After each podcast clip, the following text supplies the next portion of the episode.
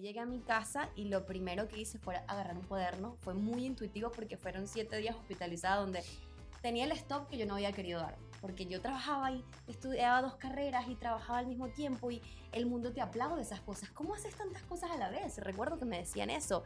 Y yo pensaba que estaba bien no parar. Mi cuerpo siempre estaba dándome alertas de tienes que parar, pero yo no lo escuchaba. Hasta que aquí fue como que no tienes otra opción. Prepárate para aprender, reír y echar una que otra lagrimita. Esto es Ni Muy Muy Ni Tan Tan Podcast. Hello, hello, esto es Ni Muy Muy Ni Tan Tan, tu podcast favorito y yo soy tu host Camila Leper. Y el día de hoy tengo otra historia de inspiración para presentarte junto a Caterine Pérez. Ella es health coach, artista, escritora, tiene hasta un bestseller, pero ella nos los va a contar todo. Hola Caterine, ¿cómo estás? Muy bien, Cami, gracias por la invitación, por crear este espacio tan bonito para poder inspirar a muchas personas allá afuera y sí, bueno, soy bestseller de un libro llamado El amor de mi vida soy yo y para contarles un poco de mi historia, cómo empezó todo esto, hace más de 7, 8 años mi vida llegó como que ese aha moment, ¿no? A través de una enfermedad autoinmune llamada púrpura trombocitopénica inmune, que se manifestó a través de morados en mi cuerpo.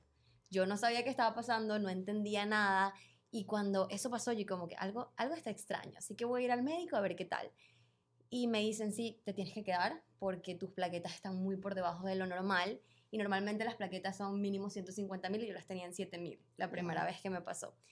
Y bueno, ahí fue como que, ¿qué es eso? ¿Qué son plaquetas? No entiendo nada, ¿qué, ¿qué está pasando? Porque yo me sentía dentro de todo bien, pero sí, obviamente mi cuerpo estaba reflejando algo. No entendía el mensaje la primera vez, así que me pasó de nuevo, un año exactamente después, y ahí sí fue mucho más agresivo, pero sí había como algo dentro de mí que me decía, ¿qué es esto? ¿De dónde viene esto? ¿Por qué me pasó esto?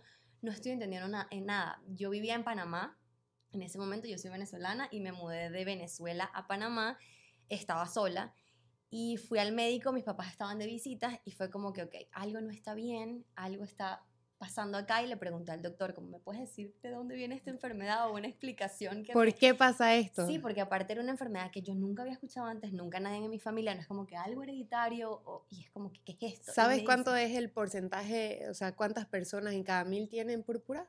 La verdad no sé exactamente, pero lo que sí sé es que cuando una vez que te lo diagnostican, es como que esas enfermedades que son para toda la vida, que siempre tienes que chequearte. Y yo la segunda vez sí le pregunté al doctor como que, ajá, ¿de dónde viene esto? Y él me dice, por el momento no hay explicación científica, así como muchas enfermedades de dónde viene esto, lo único que te puedo decir es que tú te estás autodestruyendo. Oh y para mí eso fue como que, wow, o sea, si yo tengo la capacidad de destruirme, quiere decir que yo también puedo construirme de nuevo. Yo, yo siempre digo eso, que las cosas buenas que nos pasan como las malas están viniendo de nosotros mismos, de decisiones, pensamientos, actitudes y todo lo que hacemos o dejamos de hacer. Entonces, qué importante que te hayas dado cuenta de eso. Contanos cuál, fue el siguiente paso después de que dijiste, oh my God, eh, está en mis manos el cambio. 100%. Sí, ahí llegué a mi casa y lo primero que hice fue agarrar un cuaderno. Fue muy intuitivo porque fueron siete días hospitalizada donde tenía el stop que yo no había querido darme. Porque yo trabajaba y estudiaba dos carreras y trabajaba al mismo tiempo y el mundo te aplaude esas cosas. ¿Cómo haces tantas cosas a la vez? Recuerdo que me decían eso.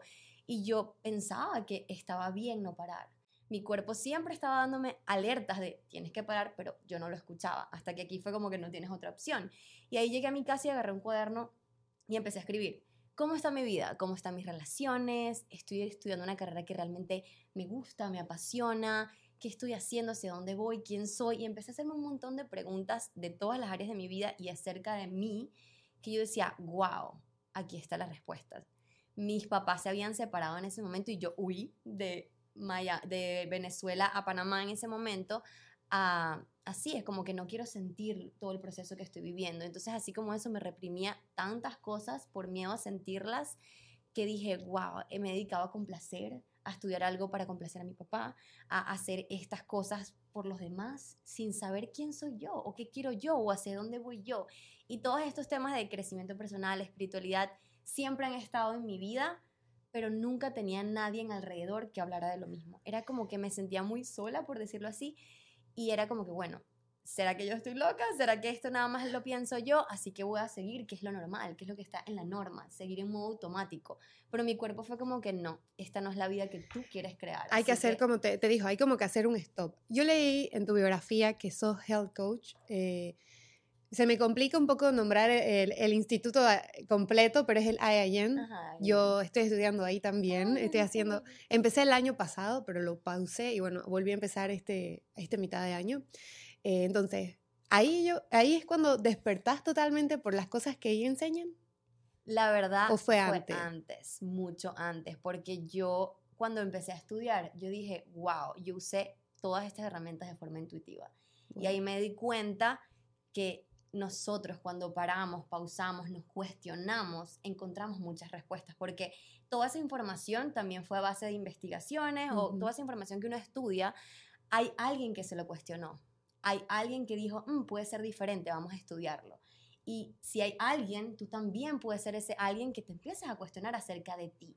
Porque no hay una regla y algo que me gusta mucho de Ayen es que ellos aplican mucho la bioindividualidad. Porque realmente tú eres el que tienes muchas respuestas y tú puedes buscar muchas herramientas afuera. A mí me ayudaron muchos libros, pero una vez que tú empiezas a poner en práctica, sabes que te funciona y que no. Yo cuando empecé a escribir, yo no sabía que journaling era una herramienta de salud Muy mental importante. y de autoconocimiento. Y yo lo hice de forma intuitiva porque estuve siete días hospitalizada donde no tienes otra opción que estar contigo y con tu mente. Esa, ese día que vos mencionás, ¿fue la primera vez que vos encontraste como un cuaderno y empezaste a escribir? ¿O ya eh, antes a veces escribías, a veces no? Si supieras que cuando yo era pequeña, a mí me gustaba escribir canciones. Yo escribía Oh. música y me gustaba mucho escribir canciones. Y cuando yo llegué a mi casa ese día y empecé a escribir, yo sentí algo como que yo, oh, wow, esto yo lo hacía de pequeña. Y yo soy muy partidaria de decir que siempre volver a tu niño interior porque él sabe absolutamente muchísima información acerca de cuál es el camino para ti. Cuando volvemos a ese propósito, es esa, esa semilla que se sembró del momento en que tú naciste, vino con un propósito gigante y algo para crear en esta vida. Y es como, ok, hay muchas cosas que yo veo en mi adultez y digo, ok, esto es porque realmente me pasó en mi niñez. Y empiezas a identificar ciertas cosas y eso lo haces cuando tú creces y adulto me vuelvo 100% responsable de mi niño interior y me convierto en la persona que necesitó mi niño interior para volver a ser yo, porque cuando eres niño es demasiado fácil ser tú, ser libre, sentir todas tus emociones al máximo, pero cuando vas creciendo, pues vas aprendiendo, vas viendo creencias y ahora como adultos ya que me cuestiono. Entonces, ¿esto quiero creerlo? ¿Esto me funciona a mí o no me funciona? Esto es mío, alguien lo, lo escuché de algún adulto responsable en ese momento y se me quedó. Eh, es muy real lo que estás mencionando. Contame, cuando te empezaste a hacer esas preguntas, ¿dejaste la carrera? ¿La continuaste? ¿Qué cambiaste? ¿Cuántas? me- decías que trabajabas mucho. ¿Reduciste el horario de trabajo? ¿Cuáles fueron tus cambios principales? Bueno, uno de mis cambios principales, yo estudiaba dos carreras, entonces decidí solo quedarme con una, porque la verdad ya me faltaba muy poco. Y para terminar la segunda tenía que quedarme como más tiempo. Tomé la decisión de me quiero mudar a Miami. Empecé como a mover muchísimas cosas para mí y dejé de hacer tanto por los demás. Priorizarte. Exactamente. El, el trabajo, la verdad, era bastante flexible dentro de, lo, de las cosas que yo hacía. Seguía haciendo mi trabajo mientras movía otras cosas en función a mí. No solamente porque yo siento que vivía demasiado para los demás, para complacer. Solté la relación que tenía en ese momento, como que eso también me liberó un montón de espacio porque era demasiado toxicidad dentro de la relación y dedicaba mucho más tiempo a mí y a leer, a mi crecimiento personal, que a lo que dedicaba antes, que era complacer a los demás o hacer cosas por los demás o estar para los demás o siempre estar haciendo algo sin propósito o sin intención. Haciendo esas cosas que todos aplauden pero que realmente no te llenan.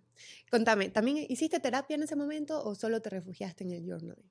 No hice terapia en ese momento, no tenía cómo pagar la terapia. Hoy en día sí tengo mi terapista y la verdad me encanta.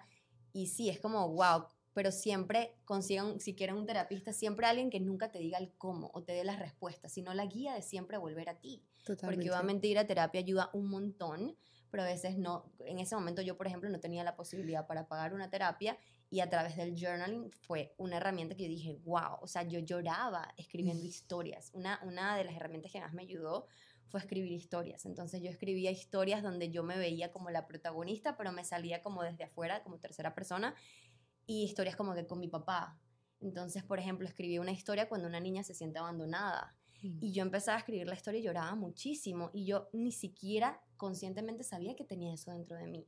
Y eso fue para mí una terapia.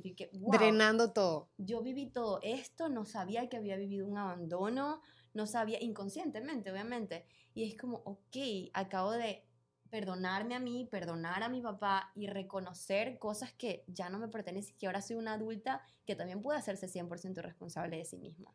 Totalmente. Exactamente por eso te preguntaba lo de la terapista, porque no siempre tenemos el dinero, el momento, y a veces la gente la está pasando realmente mal y no encuentran como para dónde prender.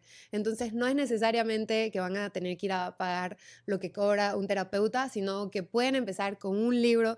Yo creo mucho en el journaling. Yo empecé terapia el año pasado, empecé en todo esto de la manifestación, journaling, y realmente ya tengo como dos, tres cuadernos. Y no escribo todos los días, escribo, últimamente escribo poco, pero escribo. Y no hay, ne- no hay una regla, ¿verdad? Para Mm, eso. ¿Qué, no. qué podemos escribir? ¿Qué, qué le podemos...? Hay gente que no sabe, eh, que quiere hacerlo y no lo sabe. ¿Qué escribimos? Eso me lo preguntan bastante, pero es que yo no sé qué escribir, pero es que tú no tienes que pensar en qué voy a escribir o Ujú. cómo lo voy a escribir, tú simplemente tienes que mostrarte al frente del papel y no sé, no sé qué escribir, incluso no sé qué escribir hoy, no sé qué siento, o sea, lo que salga en el momento y eventualmente vas a, vas a darte cuenta como que, ah, sí tenía un montón de cosas que escribir, sí tenía un montón de sentimientos estancados, porque es una, es una manera de expresarte y de sacar afuera lo que está adentro, que muchas veces se queda estancado en nuestro cuerpo y hay emociones sobre todo, que las emociones duran un ratico, no duran más de tres minutos, pero si nosotros no las sentimos, no la vivimos, se quedan años o una vida entera dentro de nosotros y vamos en función a esa emoción, nos dejamos dominar por la emoción porque nunca la vivimos. Exacto, y es lo que va generando como ciertas enfermedades, porque el, Resentimiento, todo- y todo eso genera inflamaciones en el cuerpo. Es lo que estoy aprendiendo ahora también. Vos lo sabés. Y, e- y en realidad, ahora que yo estoy aprendiendo eso también, es como que vos decís, pucha, eh, todo fuera más fácil si tuviéramos esa facilidad de hablar, de expresar lo que sentimos para evitar tantas enfermedades que ahora, por ejemplo, yo sé que hay enfermedades como el cáncer, por ejemplo, que normalmente son por emociones reprimidas. Yo digo ahora, a mí no me va a dar nada, yo voy a escribir todo, yo voy a sacar esto. Y creo que eso es importante cuando una vez tomas conciencia, pero hay gente que lastimosamente le cuesta hacer eso. Sí, todos estamos en nuestro propio viaje, por decirlo así, nuestro propio camino. Y yo siento que expresarte es algo muy liberador y hay muchas maneras de hacerlo. A veces sí, quizás te está costando mucho decir la emoción o me siento triste porque desde muy pequeño nunca aprendiste a cómo identificar qué sentías, porque incluso a mí me ha pasado que a veces estoy, siento que pienso que estoy enojada, pero en realidad tengo miedo. Mm. Y es como que cuando vas evolucionando e indagando dentro de tus propias emociones es que puedes aprender a diferenciar. Pero yo desde muy pequeña me di cuenta que la manera que yo más usaba mis emociones era a través del arte. A mí me gustaba mucho cantar, bailar, eh, clases de, teatro, clases, era como que ese espacio que utilizas tú para expresarte. Entonces no simplemente es quizás decir lo que siento, es también qué otras herramientas puedo a través de la pintura. Ok, estoy enojado, ¿qué puedo pintar en este momento? Y eso lo sacas afuera, porque una, una expresión es algo que tienes dentro, sea un pensamiento, una emoción o alguna experiencia que sacas al mundo y sale allá afuera y, y eso te hace compartirlo con los demás y, y crear conexiones con los demás. Y que mucha gente se identifica con ello y a raíz de eso es la conexión. Caterina, decías que empezaste a mover cosas para venirte a Miami. sí, ¿qué lo manifesté. Lo manifestaste, lo escribiste. Me encanta saber eso y quiero que nos contés un poquito de eso. Llegaste acá, ¿qué se te presentó? Yo la primera vez que vine a Miami, no recuerdo exactamente qué edad tenía, pero apunté 8 años, 9 años, algo así. Y mm, cuando yo vine, yo dije, wow, este es el lugar que yo quiero vivir. Y obviamente era niña, pero es como que este lugar me expande. Y me siento como que sí, es casa, como que sí era muy casa. Agradecida obviamente donde yo vivía, yo amaba ese, ese lugar que vivía en Venezuela. Pero sí, había como algo que me llamaba. Y bueno, yo de Venezuela me mudé a Panamá porque era en ese momento lo más fácil Ujú. mudarme a Panamá porque teníamos un apartamento y teníamos dónde llegar y era el idioma. Entonces, bueno, pero yo siempre sabía como que yo en algún momento, no sé cuándo, pero me voy a mudar. Cuando pasó todo este tema de la enfermedad y estoy mucho más consciente, muchos libros llegan a mi vida, yo creé un vision board. Ok. Y ahí puse como el mapa de Miami, puse mi residencia y mm, todo pasa por una razón, pero mi esposo actual, él nosotros nos conocimos en Venezuela, éramos vecinos cuando teníamos ocho años. Wow. Y él se mudó como a los pocos meses a, Maya- a Estados Unidos y se fue. Y yo a los ocho años, cuando yo lo vi, yo dije, yo me voy a casar con él. O sea Muy que manifestaste, manifestaste el país, manifestaste a tu El esposo, esposo. sí, sí. Wow. Y yo, ok, yo, yo, o sea, fue como ese primer amor. Pero bueno, exacto, obviamente niña, yo que, oh, nunca había sentido esto. Pasamos la vida, obviamente yo tuve otras relaciones, él también, y siempre obviamente coincidíamos porque éramos vecinos en Venezuela cuando yo iba a Venezuela, y nos veíamos, pero sí duramos un periodo muy largo de tiempo sin vernos, porque, sabes, él se mudó para acá y yo después me mudé como a la ciudad y me volví a mudar a donde vivíamos. Y pasamos mucho tiempo hasta que luego nos volvimos a reencontrar.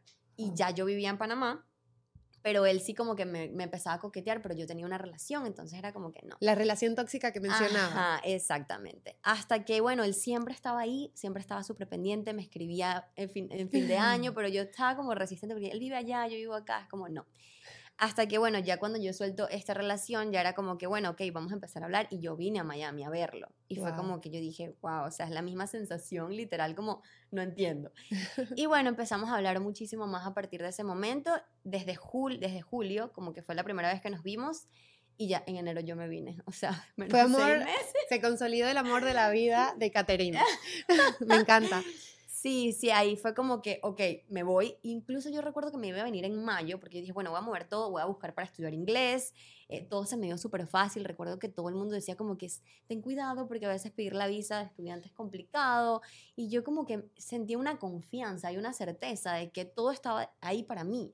Como que está bien, entiendo tu punto de vista, pero yo siento que esto es mío. No todas las historias son iguales. Mucha gente no lo Exacto. entiende y es que- lo hablábamos que antes con otras personas que exacto, te dan consejos, te dan te cuentan su perspectiva, nunca están de acuerdo con lo que queremos porque ellos lo ven desde su, Su interior, historia, su exacto. Experiencia y no todo es igual. Me encanta que todo haya sido y parte de la manifestación es sentirlo ya tuyo, o sea, vos ya estabas con un pie Estaba acá. segura, 100%. Es como algo que tú sientes dentro de ti, como que está bien si no, los demás no lo entienden, está bien si los demás lo ven como una locura, porque es como que, ¿qué, qué es eso? Como que te quieres ir así con una persona, o sea, de la nada, es como que yo lo voy a hacer. Y es muy cómico porque cuando yo les se los decía a mis papás, como que no, yo me voy a ir y bueno, obviamente va a estar Marcos allá, que es mi esposo y todo eso.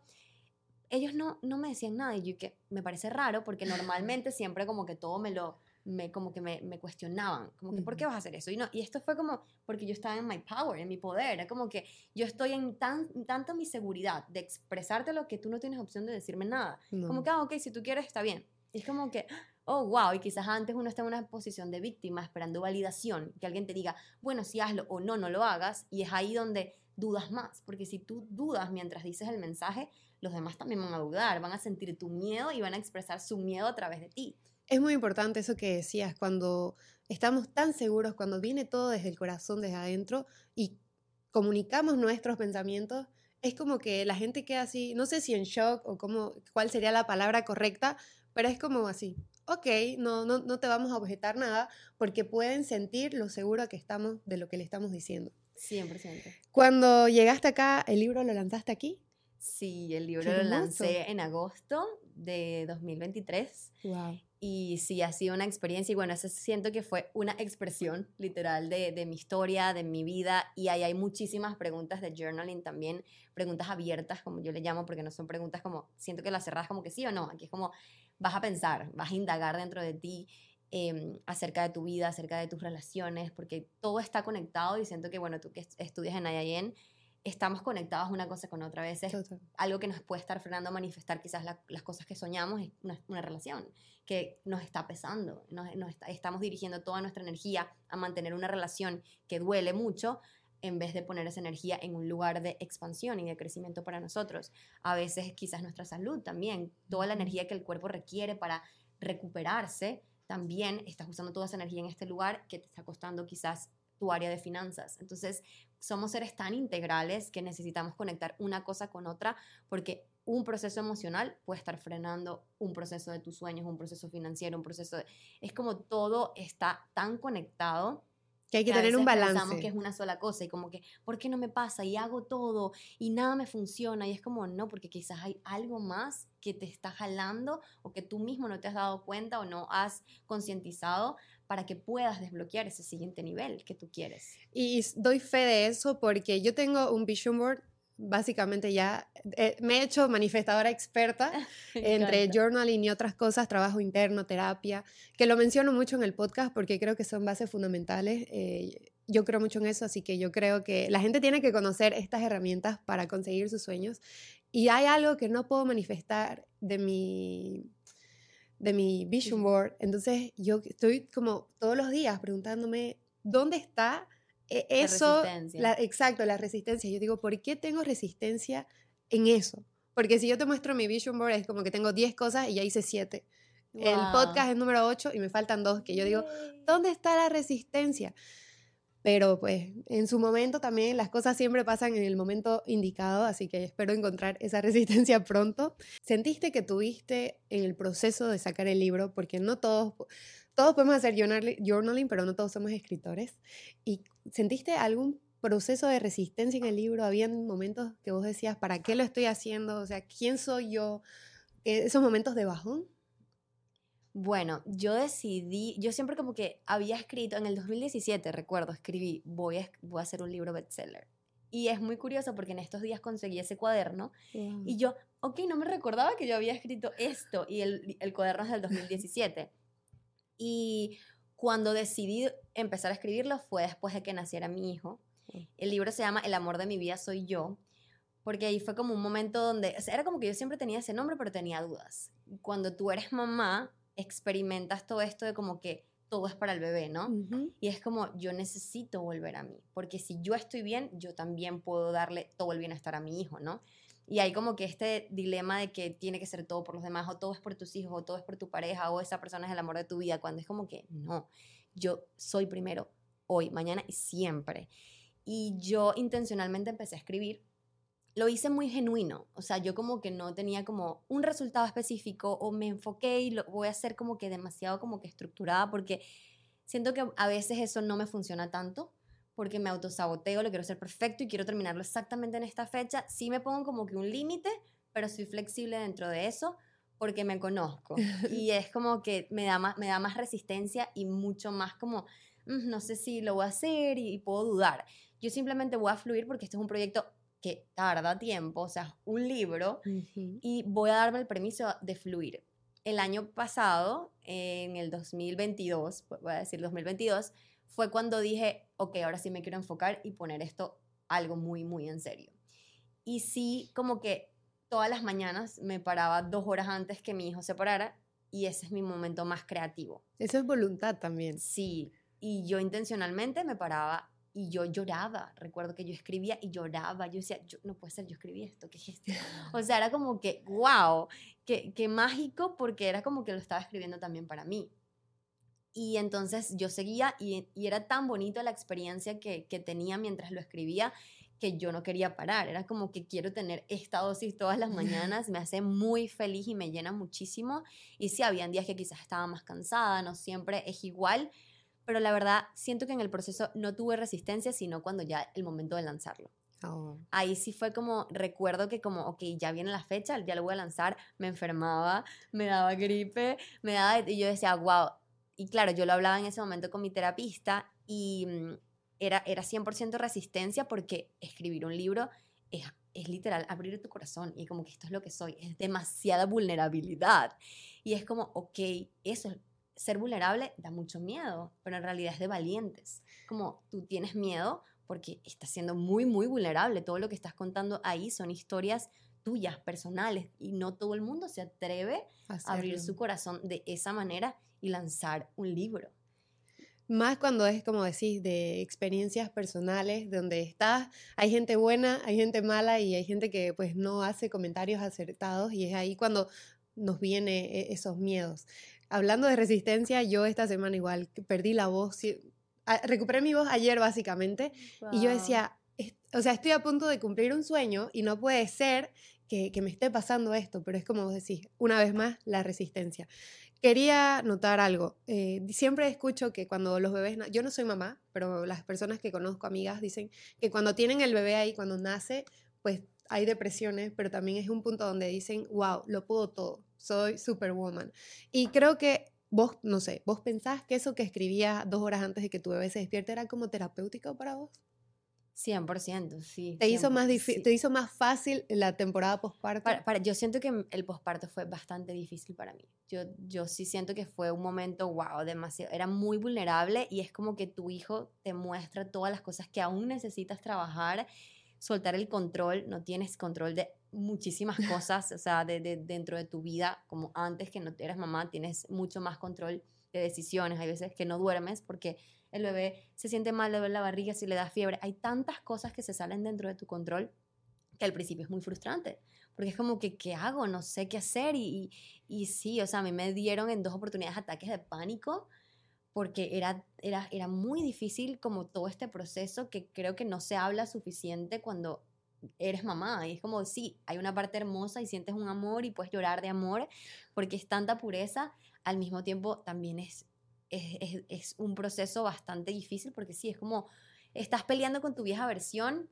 porque no, no sabes todo lo nuevo que viene en esta nueva versión, que ahora es como que, wow, sí, te sientes, te sientes increíble, como que diste una vida, o sea, si lo ves en esa perspectiva, tenías dos corazoncitos dentro de ti y todo el proceso que, que requerías, que requiere ser mamá, es hermoso, pero sí es retador, sí es retador, no es como algo como que, ay, tan fácil y como que no, hay, hay, mamás que se les da más fácil que otras. Cada, cada, cada, experiencia es diferente. pero para mí no lo fue, o sea, para mí fue como, wow, fue muy difícil y bueno, yo no sé, pobre mi esposa, la verdad. Pero mira, lo, lo, lo, escribiste todo y ahora tú tienes un bestseller. Sí. Quiero saber, porque ella también tiene un diario de manifestación. ¿Es como una secuela del libro? ¿Es algo que nace a raíz de que es una herramienta muy importante para vos en tu vida?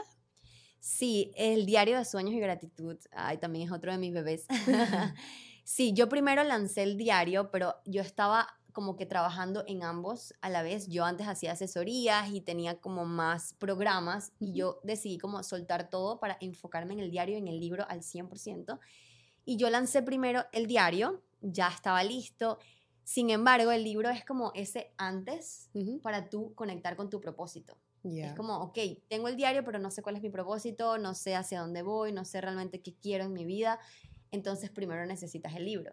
Y ahí vas a conectar con muchas preguntas de autoconocimiento y muchas historias donde se te vas a relacionar conmigo, porque yo siento que somos muy diferentes, pero muy iguales en muchas cosas.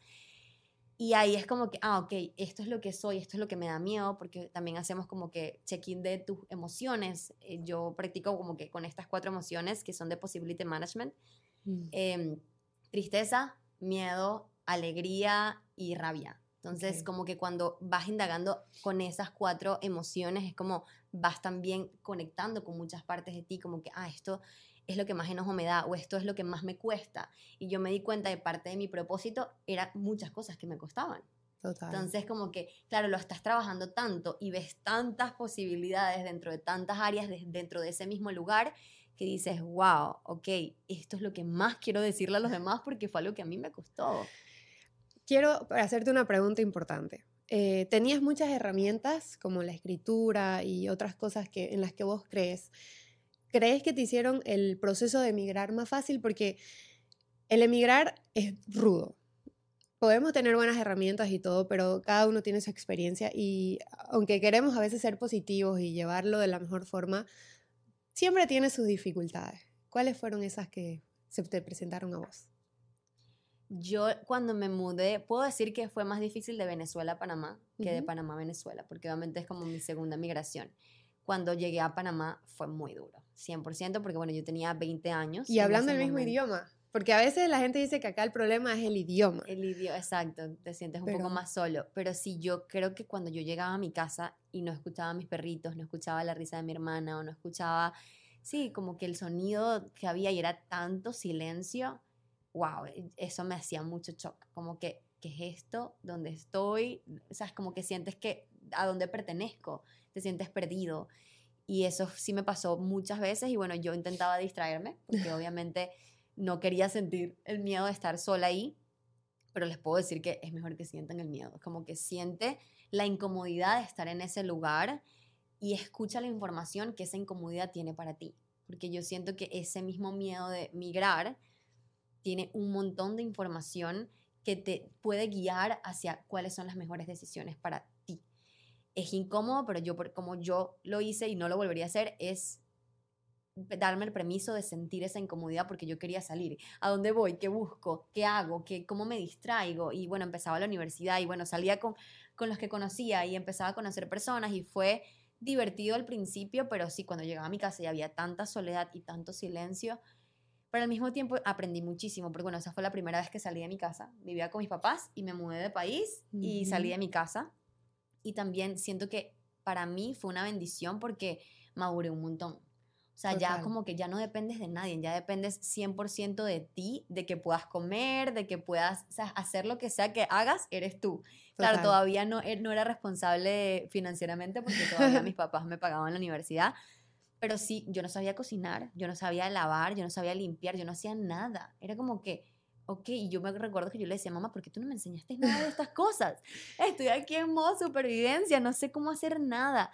Y, pero sí, fue como que, wow, estoy aprendiendo a yo poder hacerme cargo de mí. Y eso es muy importante. Fue hermoso, 100%. Eso es muy importante y la verdad que yo pasé, no por algo así, porque pues sí, vivía con mi mamá, migré básicamente con mi mamá, entonces pues ella me ha ayudado un montón, pero entiendo que en otros aspectos que vos sentís, te sentías hasta inútil, pero lo importante es siempre tratar de darle la vuelta.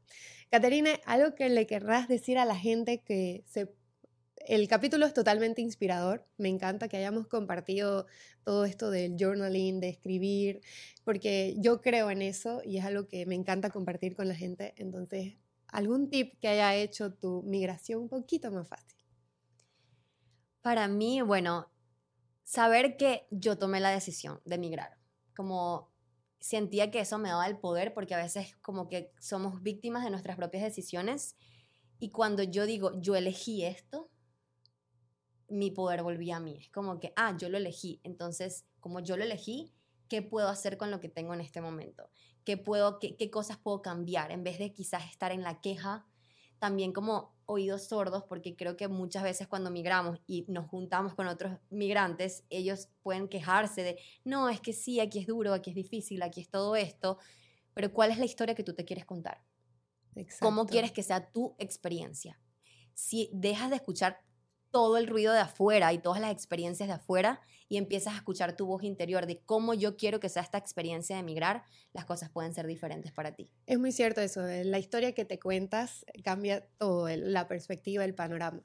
Catarina, muchas gracias por haber venido al podcast, me encanta haberte tenido, eh, es un tema muy importante, eh, me encanta tu contenido en redes sociales, pero quiero que invites vos con tu voz a la gente a ver dónde te pueden seguir, dónde pueden comprar tu libro. Me encanta que tenga tantas herramientas y ejercicios para encontrar con uno mismo y obviamente el diario.